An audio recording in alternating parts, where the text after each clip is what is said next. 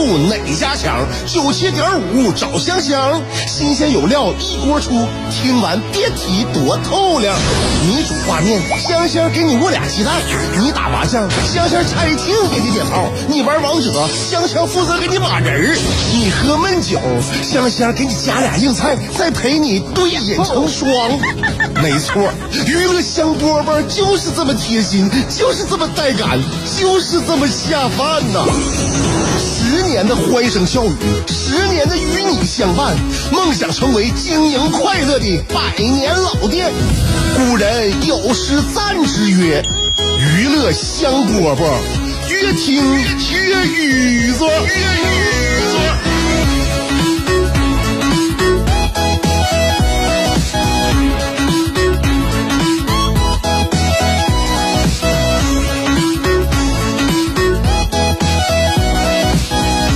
收听啊、收听今天的娱乐香饽饽，我是香香。要跟大家说什么呢？前两天读到了一个关于幸福感、心理健康和年龄的新研究，我认认真真把这篇文章读完了啊。这个文章是呃研究分析好多个国家将近一百四十万人数的这个这个数数据吧。最后呢，还有一个什么发现呢？就是说这个关于幸福感啊、心理健康啊方面问题，就是无论发展中国家还是发达国家，所有人的幸福感都是一个 U 型的曲线，大家可能能理解啊，U 型。而且呢，各项综合起来呢，人生最低点差不多是在四十八岁附近。这个时候呢，关于抑郁啊、压力啊、呃、担忧啊、痛苦啊、悲伤、失眠、恐惧、焦虑，还有孤独啊、无精打采，包括失去信心呐、呃，觉得自己无法克服困难呐、感觉呢被社会抛弃呀、觉得是社会变得很糟啊，呃，认为自己没有价值，都会在这个时间呢达到顶点啊。所以说呢，就是说说到，比如说有以抑抑郁来打比方啊。在五十岁到六十岁中间最容易抑郁，之后呢，随着年龄的增加呢，哎，这抑郁的指数慢慢就下降了。当你呢，呃，到了就是这个人到了八十岁左右呢，就已经和不到二十岁的时候那种精神状态哎差不多了，哎，都恢复了，各方面的心情又好了。还有呢，有这个压力的这个指标啊，压力呢是在三十岁到四十九岁之间，这个压力是最大的，之后慢慢就降下来了。到七十岁左右呢，这个压力呢也恢复到跟不到二十岁的那个年纪的小孩差不多了啊。所以总体来看，人生呢就是不论哪个国家，现在呢它是针对了多个国家的一百一千四百万人的那个那个数据，最后总结发现呢，发展中国家也有，发达国家也有。这最最后呢就是呃总结出什么呢？呃，人生是童年挺快乐，到二十岁左右呢，渐渐变得不快乐。然后这这个 U 型曲线呢就往下啊往下走，到五十岁左右呢超级不快乐，到然然后就开始拐弯儿，到六十岁开始慢慢又变得快乐，最后就是我们一直向上扬啊，越老越快乐，越老越快乐。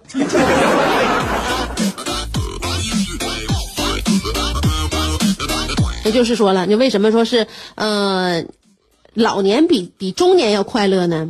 这个论文作者呢，最后他也呃总结了一些可能性。可能性第一就是可能是因为中年的时候呢，呃，人们会依然抱有一些不切实际的抱负啊、理想啊，但是到老年时候呢，已经非常满足于现在这个这个状态了啊。然后呢，就是呃目标也更加现实，所以就不像以前压力那么大。啊，第二呢，可能就是因为呃这个作者说了，特别不快乐的人呢，他也没有活到老，所以活到老的呢都是相对快乐的。第三个就是对比效应。什么叫对比效应呢？就是老年人到同代，呃，就是就是到老的时候呢，看到同代人呢，这个生老病死啊，有很多死亡的这个案例之后呢，觉得自己能够健康的活着，就很幸福了。这是对比效应。最后一个效应呢，就是说，因为孩子终于长大成人，滚出家门了，那经济负担变小了，家庭冲突变少了，就快乐了。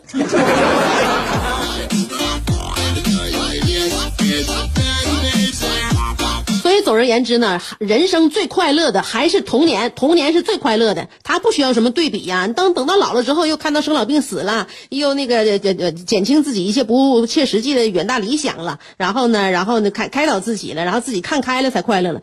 小孩就不是啊，小孩是天生就快乐，他不需要看开，也不需要对比，也不需要看到身身边的一些生老病死，自己发自内心的就是这一种原动力的快乐。所以说，快乐这对于孩子来说是一种天赋啊，只有孩子才有的天赋就是快乐。所以现现在呢，如果你孩子此时此刻正有这个快乐天赋，你千万不要为了说高瞻远瞩未来的一个就是远大理想啊，能够成为人上人呐，要剥夺孩子的天赋，剥夺孩子的快乐。你就先让他快乐起来吧。无论他成为一个什么样的人，以后走上怎样的一个这个人生巅峰，呃，受着他的。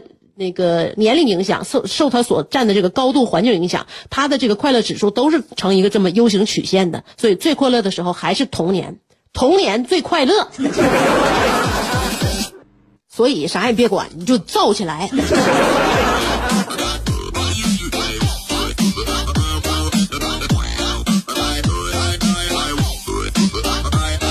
因为啥呢？我总觉得身边有很多很多的，就是我好朋友啊，就做家长的，总是为了那个孩子呢，就以后能快乐。现在呢，赶紧呢，你先，你先给我紧张严肃起来，紧张严肃起来，这样的话，为为了你长久的幸福和快乐打好一个坚实的基础。真不是这样，真不是这样，这是这个 U 型曲线你改变不了。所以说现在孩子就是我就说了啊，是有快乐天赋的啊，千万不要把这快乐天赋拿走。然后呢，就是那个就是这这这这表表面上说说是为了以后能够更加快乐，现在你就先先吃点苦啊，吃点苦，不要这样太残忍，真的太残忍。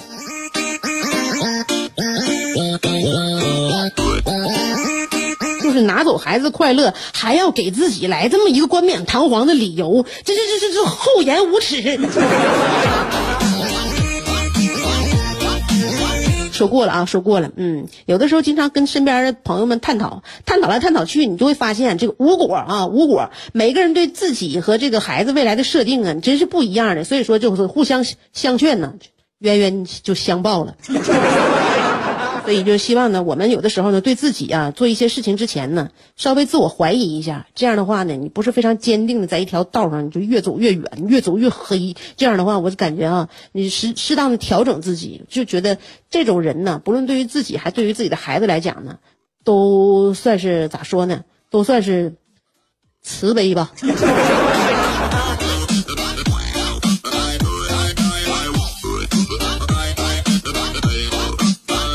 就说啥呢？就说啥？就自己家都是为自己家孩子好，但是下手啊，下手别太狠，手下留情啊。因为咋说呢？你说是现在啊？你说我们古代、古代、古代以前的人啊，我们现在不是愿意啊？那传统古代传统文化嘛啊，经常看古代人啊，古代人那个早立誓啊，早当家，是不是？那你说古代人的那个时候，他的年纪他也短呐。我们经常经常学古代的一些，就是你以前那些小小故事，是吧？小人物啊，那孔融四岁了，跟兄弟一起吃梨，大家都那都抢大的，就他主动拿小的，这孩子多懂事啊，对不对？这少年奇才，你这这这不是在古代也少有啊，是吧？那么懂事然后呢，那个当然了，他就这种非常敬爱兄弟这种行为呢，得得到街坊四邻的广泛赞扬啊，一度成为少年儿童的典范。到十岁了，和十十岁和自己爸爸一起去拜访名士李英啊。但李英呢，除了自己家亲戚啊，或者说是那些名士之外呢，他也那个就是你不不接见别人吧？那对对，就就就他们来了，就那个孔融和那个谁呀，爸爸去了就去拜访李英的，人李李英也拒不接见，拒不接见呢。孔融小脑袋瓜灵啊，那以前都得饱读诗书啊，想起来就是家族的那个名人孔子和老子之间的从师关系，那就表达呢自己跟李英也是世交啊。然后就这小脑袋瓜，你看多灵啊，就顺利见到了自己的爱豆。到十三岁的时候，孔融父亲去世了。孔融因为悲伤过度，需要别人搀扶才能站起来，就是因此获得了年度最佳孝子的称号。这就是孔融。你说现你在古代，古代你说这样事儿还少吗？霍去病。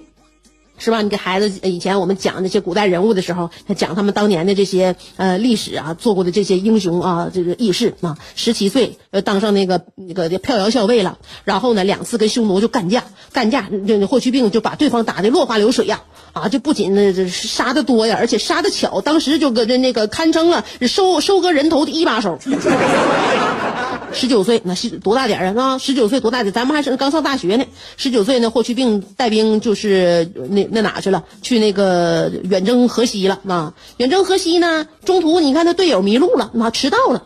这迷迷路迟到了，一下就把霍去病成全了，就突然之间就解锁了霍去病就这个 solo 的高光时刻。那队友没到啊，迟到咋办呢？霍去病自己孤军奋战，横扫千军，这是这就妥妥的了。那二十一岁，那漠北之战就开打，把匈奴赶到漠北的一个小角落待着，这不就就说又一次开启了霍去病六六六的霸屏年代吗？所以就是最主要的是啥呢？为什么古代人这个人生高光时刻开启的早呢？因为他们的那个结束的也早啊。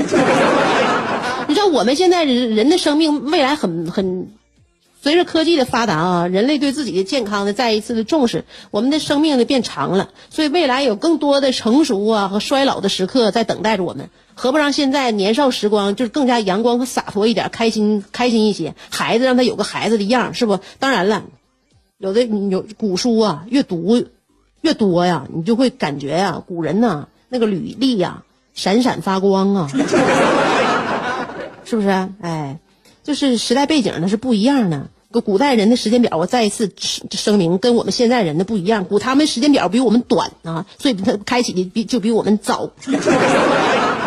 嗯，所以我我们现在很多家长呢，还处在自己家孩子干啥啥不行的这种迷茫和苦恼当中。啊，就是不要因为别人的成就而而感到自己的焦虑。毕竟人生是一场长跑啊。而且这场那个马拉松比赛呢，现在比以前呢要更长了，所以呢，我们和孩子的故事刚刚开始，奋斗就对了，别着急。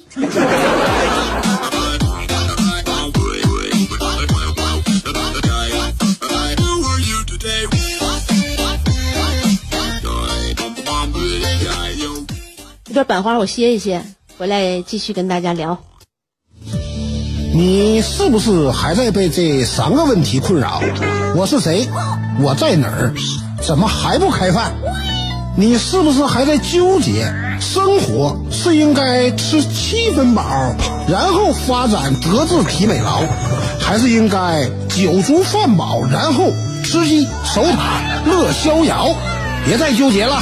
生活本就是一袭华美的长袍，就算你按耐不住那日渐肥沃的裤腰，也必须收腹提臀，穿出线条，独领风骚。别再往保温杯里泡枸杞，快摘下你的面具，打消你的顾虑，和香香一起神雕侠侣。当你不快乐的时候，提香香，好使好使。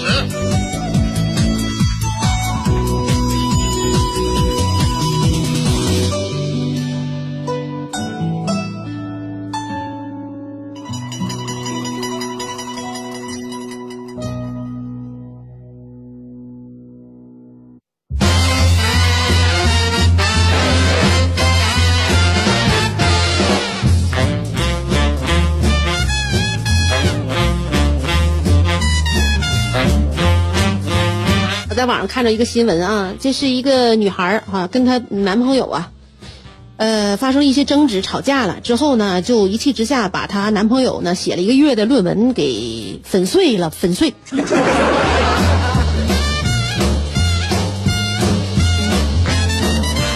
这个新闻是啥呢？这是一个，这是这是这个女孩她闺蜜呀，在知乎上发出来一个求求救贴啊，求救贴，就是说啊，她闺蜜发生这事儿之后呢，跟她说了，说该怎么办，怎么能挽回这这段感情。然后她闺蜜说，我也没没这方面经验，要不然你俩就直接分手吧。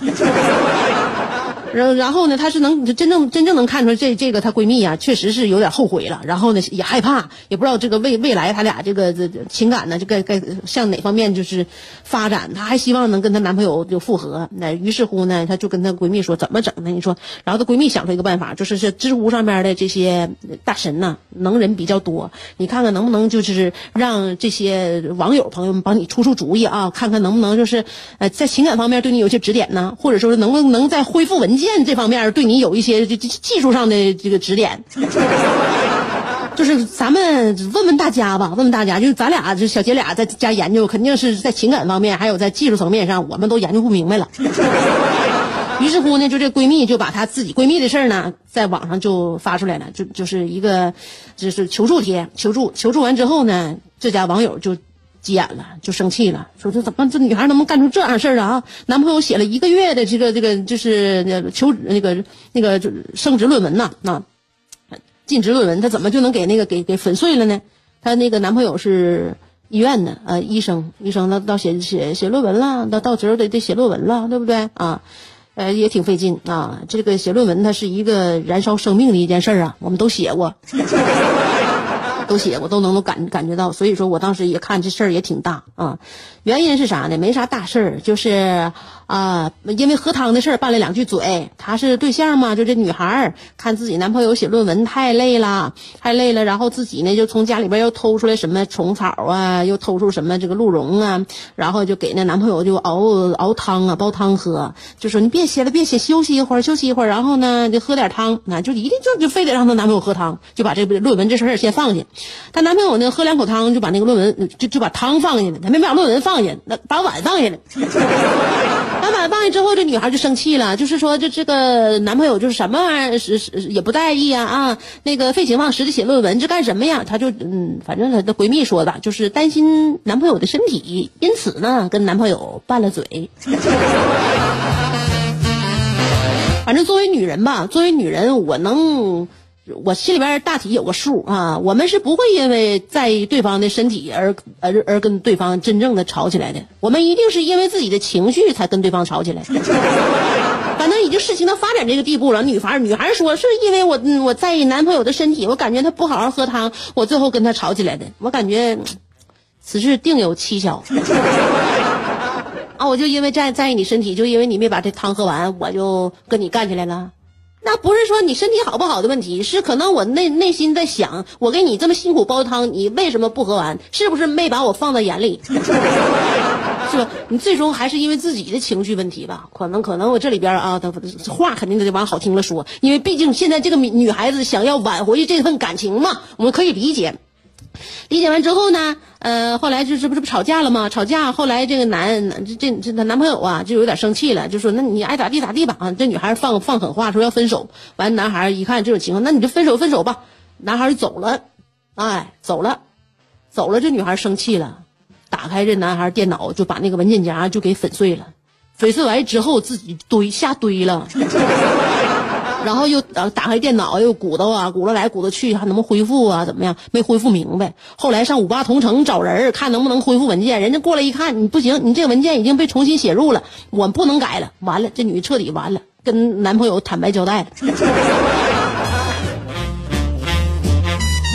坦白交代完了，这个男朋友这回家一看这种情况，赶紧打电话吧，跟同事打电话。好像据说呀，有一部分备份了，但是好像后边一大部分也都没备份，给男朋友气的，啥话没跟这女孩说啊，直接就把那个主机拆下来就走了，就这么一回事现在这女朋友现在是就是他对象就已经找不着人了，那找不着这对象了。我估计这男孩已经被气得五了好疯的了，然后就就是心里边也没有时间，就是儿女情长了，赶紧呐，能不能把这个写写一个月写的论文呐，后边这部部分没备份的那个，能不能自己再凭着记忆啊，给他写出来，赶紧敲键盘吧。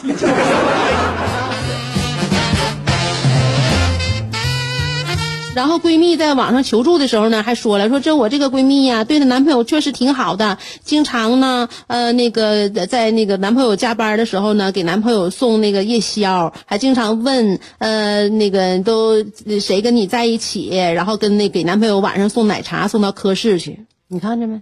就是说啥呢？就是说盯梢盯太紧呐，就是有时候把盯梢啊说的太太美好了，还问你跟谁在一起，我给你送奶茶，那奶茶用你送吗？直接外卖不就能到吗？说白了，你不就想看看都谁一起加班，有没有几个男的几个女的，不就点事儿吗？小年轻的小姑娘，你现在呀还是年轻啊，长大以后你就知道这点事儿都不是事儿，放宽心吧。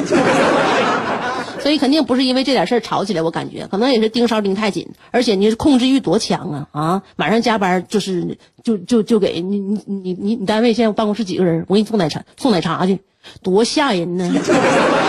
啊，你做完那汤人家喝两口放下都不行，就是你咋不喝完呢？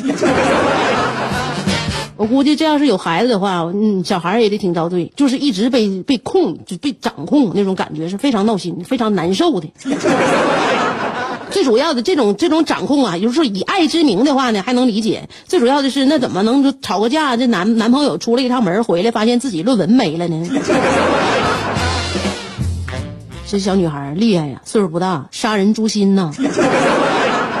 就是说，就是说，就可能岁数小就控制不了自己情绪，这个情绪啪一见火就能燃烧啊。但我建议你在燃烧的时候，你做这个事儿啊，你稍微转一下脑子，你就是生气到一定地步，男朋友哪怕摔门而去，你就砸电脑，你砸电脑也比删论文强啊，姑娘啊。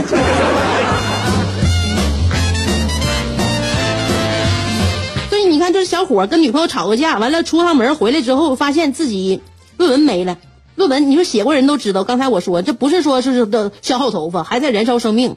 所以呢，所以呢，就是这位男友啊。